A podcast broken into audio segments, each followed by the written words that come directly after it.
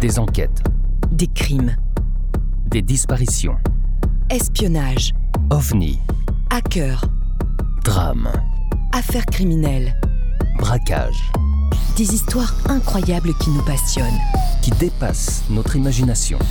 Pour vous tenir en haleine et vous donner froid dans le dos, Nous allons découvrir ensemble les parties les plus sombres de l'être humain, les parties les plus cachées des êtres qui peuvent être nos voisins, nos amis. Des membres de notre famille.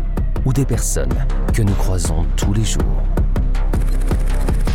Nous allons essayer de comprendre pourquoi tout a basculé dans leur vie, Et quand sont-ils devenus des meurtriers? Alors détendez-vous Posez votre casque sur vos oreilles ou montez le son de votre radio. et embarquez avec nous. Entrons dans la noirceur des âmes en perdition, avec Sombre histoire. les histoires sombres. Amanda Michelle Todd est une Canadienne née le 27 novembre 1996 en Colombie-Britannique, au Canada. Le 7 septembre 2012, Amanda Todd publie une vidéo de 9 minutes sur YouTube intitulée Mon histoire, lutte, harcèlement, suicide et automutilation. Elle y montre une série de post-it racontant son vécu en matière de harcèlement. La vidéo fait le tour du monde et est visionnée plus de 1 600 000 fois, relayée par des sites d'information à travers le monde. Dans la vidéo, Amanda Todd écrit qu'en classe de 5e, elle essaie de se faire de nouvelles relations en utilisant les chats vidéo sur Internet et qu'elle reçoit des compliments sur son physique. Un inconnu la convainc alors de lui montrer sa poitrine sur la webcam. Un an plus tard, l'individu la retrouve.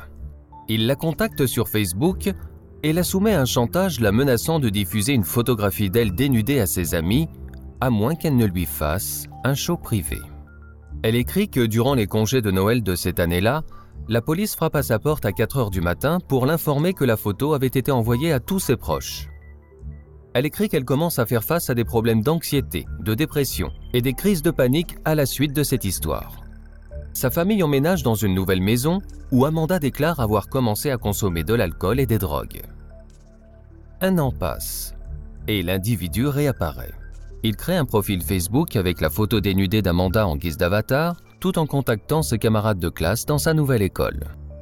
À nouveau malade, sa vie sociale détruite, Amanda change d'école pour la seconde fois. Tout va plutôt mieux, même si elle se sent encore très seule. Mais un mois plus tard, elle reprend contact avec un vieil ami et entame une correspondance avec lui. L'ami l'invite chez lui, où ils ont une expérience sexuelle alors que la petite amie du garçon était en vacances. La semaine suivante, la petite amie et un groupe d'autres personnes viennent à sa nouvelle école et l'agressent physiquement devant tout le monde en lui criant des insultes et en lui donnant des coups de poing jusqu'à ce qu'elle s'écroule au sol. À la suite de l'agression, Amanda tente de se suicider en ingérant de l'eau de javel, mais survit après un transfert aux urgences de l'hôpital où elle subit un lavage d'estomac. Par ailleurs, elle précise dans sa vidéo publiée Cela m'a tué intérieurement et j'ai pensé que j'allais mourir. À son retour chez elle, Amanda découvre sur Facebook des messages de haine à propos de sa tentative de suicide ratée. Elle emménage alors dans une autre ville avec sa mère pour repartir à zéro.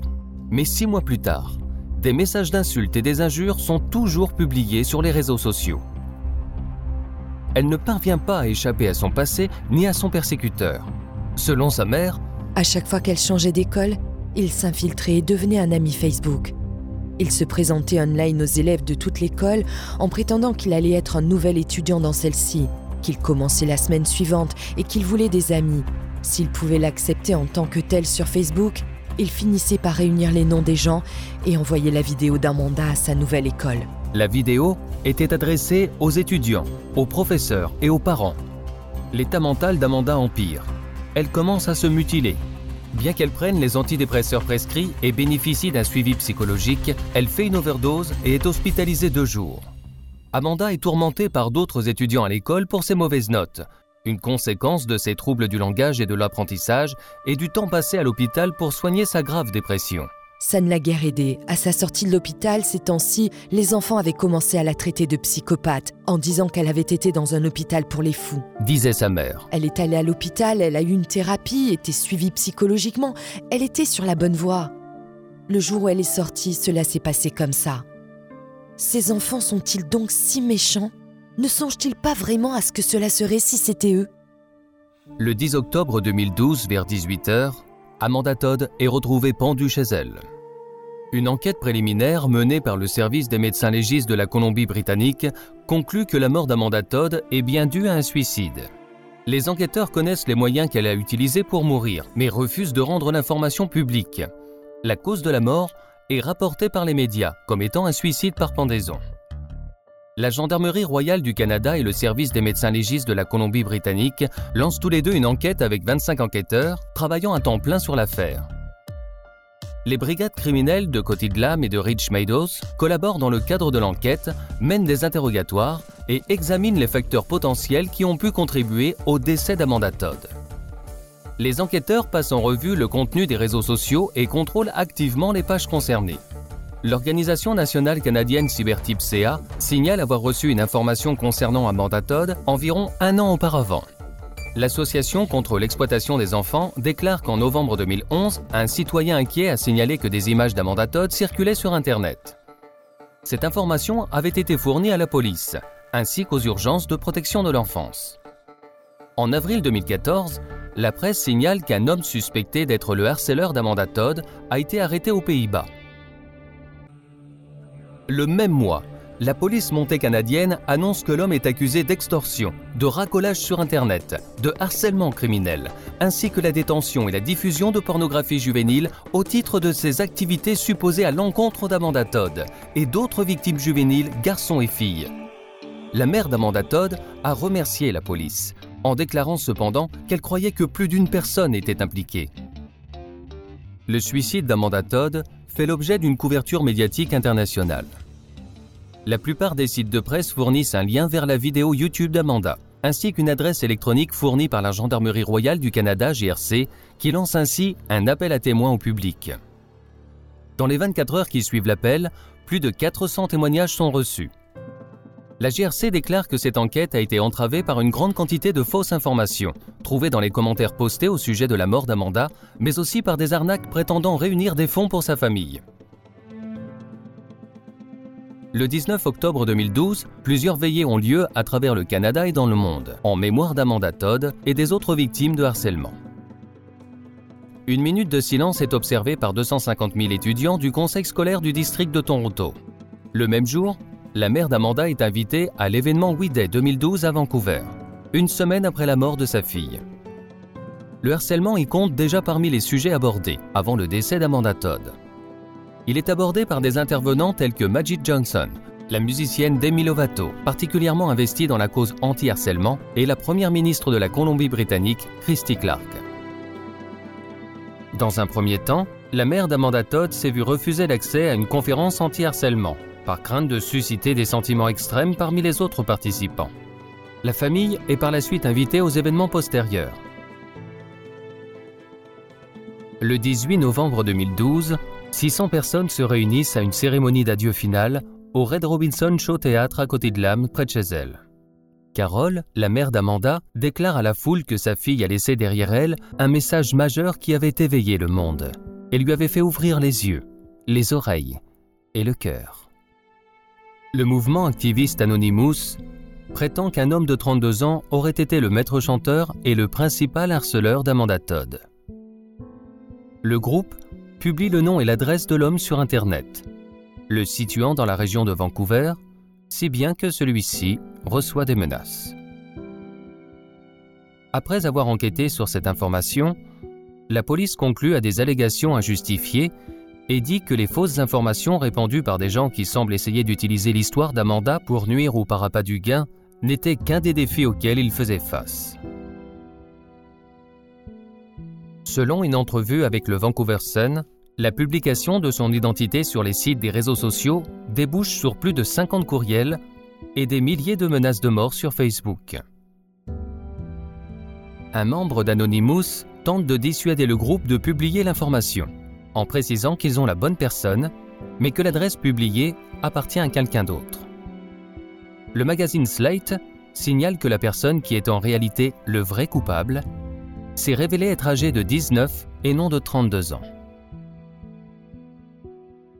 Depuis le suicide d'Amanda Todd, plus d'un million d'utilisateurs ont aimé la page Facebook honorant sa mémoire. Parmi les commentaires positifs et les messages de soutien sont révélées des publications agressives, des images d'étrangers ou de personnes prétendant avoir été ses camarades de classe. Après la mise en ligne de commentaires désobligeants sur le sujet par un de ses employés, la chaîne de vêtements Grafenfaser, Mr. Big and Tall, confirme que celui-ci ne fait désormais plus partie du personnel. Le 19 octobre 2012, la police néo-zélandaise déclare questionner un garçon de 17 ans qui aurait mis en ligne des images inappropriées et dérangeantes sur la page en mémoire d'Amanda Todd. La police supprime les images et ferme le compte Facebook du garçon. La mère d'Amanda, Carole, a créé le Amanda Todd Trust à la Banque royale du Canada.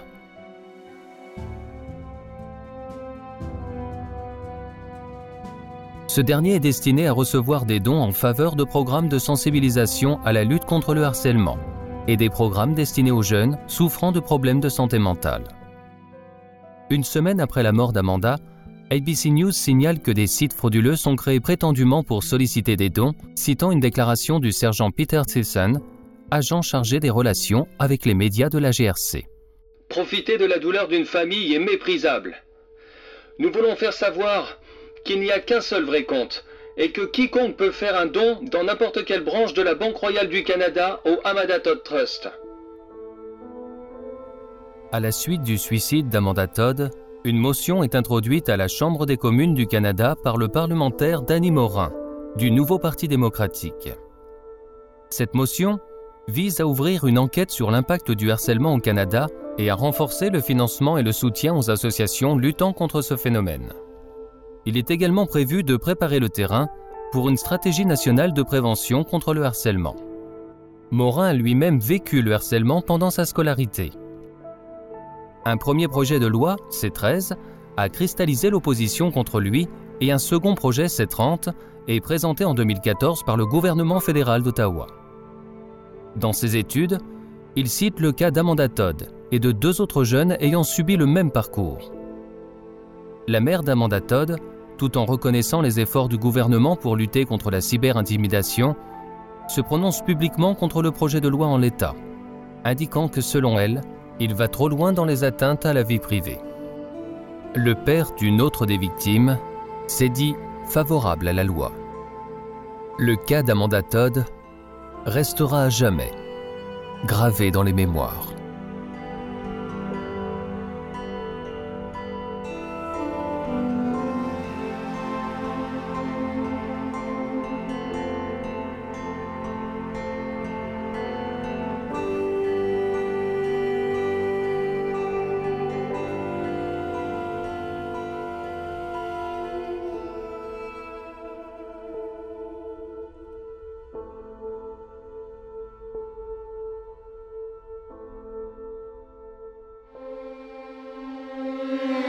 Si tu as aimé, n'hésite pas à liker et partager. Retrouve-nous tous les jeudis à 17h pour une nouvelle histoire encore plus sombre sur les histoires sombres. Pour ne rien manquer, abonne-toi sur notre page Facebook, Twitter, Instagram ou sur notre site internet. Soutiens la production de nos épisodes sur Tipeee ou Patreon. Tragiprod te remercie pour ton écoute et ton engagement une coproduction Valérie Marinelli et Aurélien Nancel pour Sombre Histoire. Les histoires sombres.